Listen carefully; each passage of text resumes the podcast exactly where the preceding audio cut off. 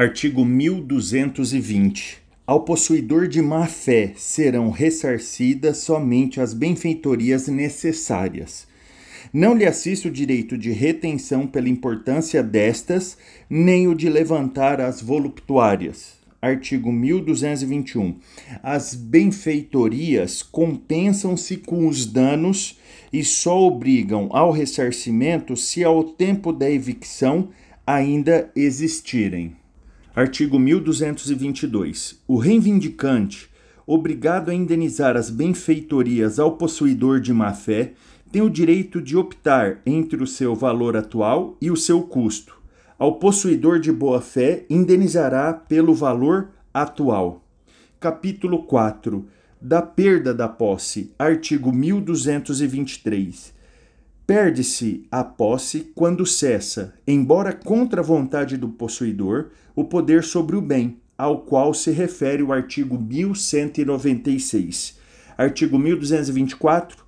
Só se considera perdida a posse para quem não presenciou o esbulho quando, tendo notícia dele, se abstém de retornar a coisa ou, tentando recuperá-la, é violentamente repelido.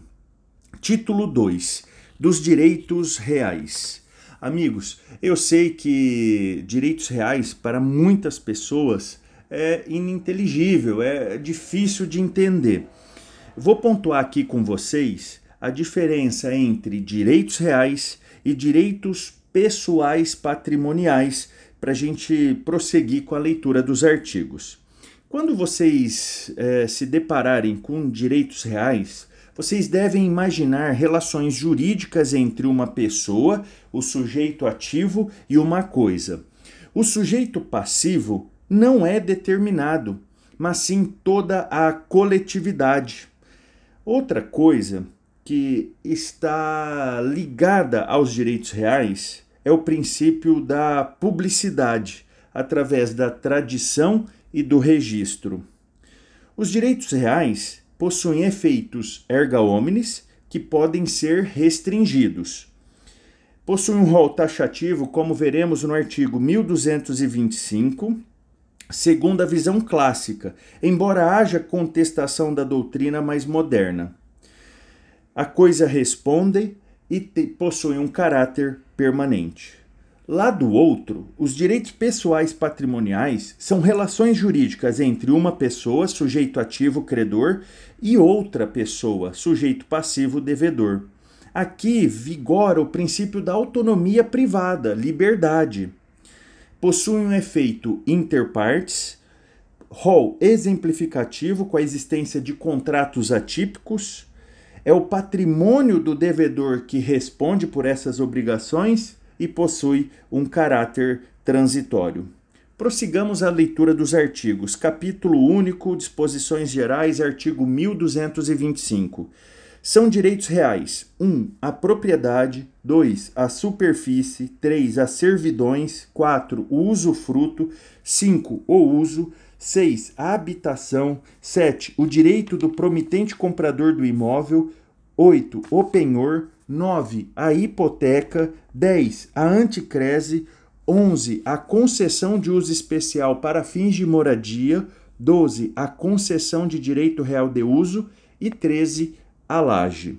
Artigo 1226. Os direitos reais sobre coisas móveis, grifa aqui móveis, quando constituídos ou transmitidos por ato entre vivos, só se adquirem com a tradição. Artigo 1225.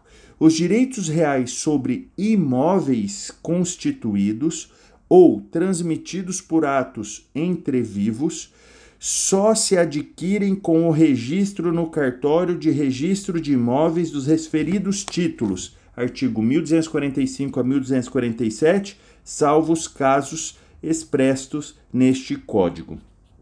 Título 3 da propriedade. Capítulo 1 da propriedade em geral. Seção 1 Disposições preliminares. Artigo 1228. O proprietário tem a faculdade de usar, gozar e dispor da coisa e o direito de reavê-la do poder de quem quer que injustamente a possua ou detenha. Parágrafo 1. O direito de propriedade deve ser exercido em consonância com as suas finalidades econômicas e sociais e de modo que sejam preservados de conformidade com o estabelecido em lei especial a flora, a fauna, as belezas naturais, o equilíbrio ecológico e o patrimônio histórico e artístico, bem como evitada a poluição do ar e das águas.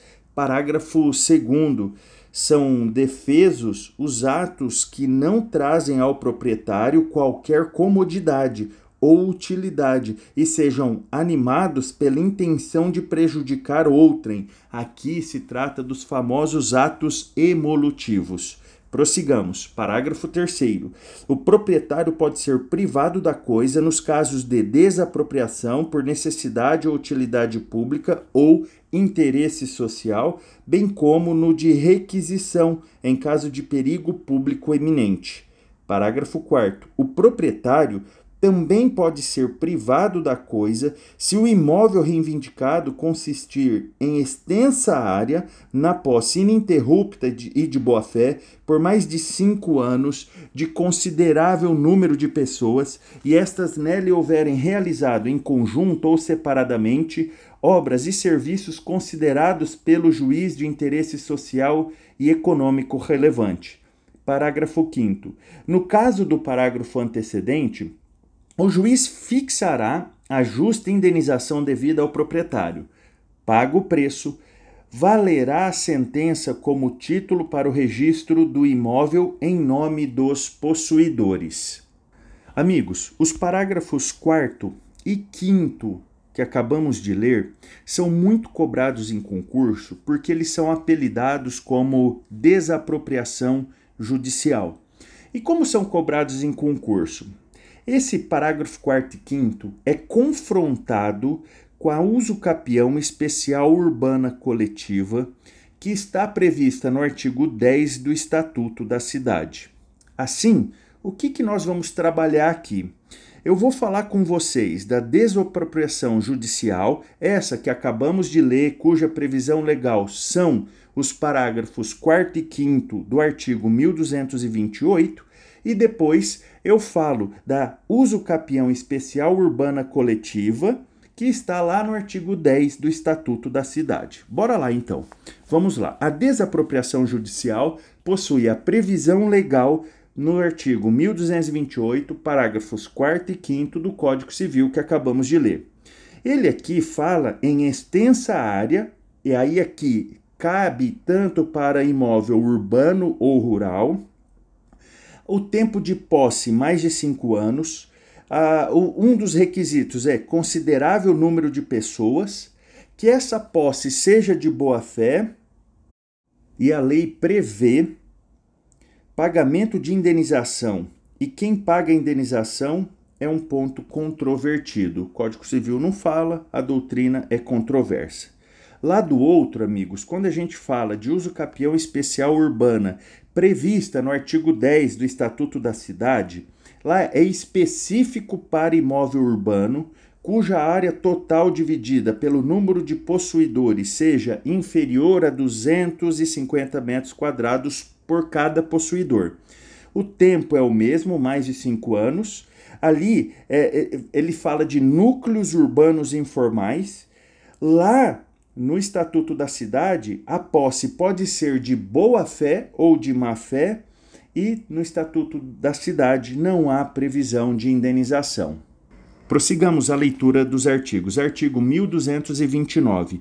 A propriedade do solo abrange a do espaço aéreo e subsolo correspondentes, em altura e profundidade úteis ao seu exercício, não podendo o proprietário opor-se a atividades que sejam realizadas por terceiros a uma altura ou profundidade tais que não tenha ele interesse legítimo em impedi-las artigo 1230. A propriedade do solo não abrange as jazidas. Amigos, grife isso daqui, que isso daqui é pegadinha manjada de concurso que a gente não pode errar em hipótese alguma.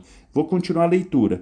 Minas e demais recursos minerais os potenciais de energia hidráulica, os monumentos arqueológicos e outros bens referidos por leis especiais.